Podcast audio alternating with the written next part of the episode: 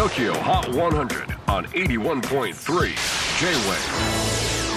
クリス・ベプラーです。J-WAVE ポッドキャスティング TOKYO HOT 100、えー、ここでは今週チャートにしている曲の中からおすすめの一曲をチェックしていきます。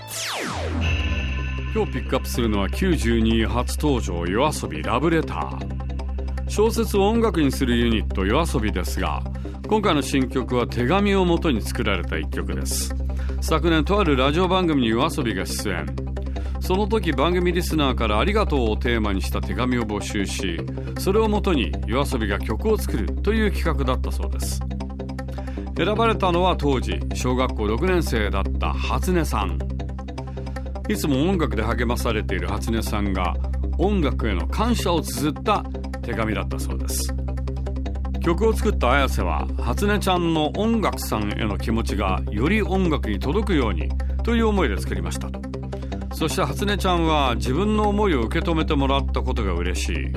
泣いて笑ってそんな毎日も歩いていくんだ。いついつまでもという歌詞が大好きです。そんなコラボから生まれた yoasobi の新曲 TOKIOHOT192 に初登場。ラブレター。J-WAVE PODCASTING TOKYO HOT 100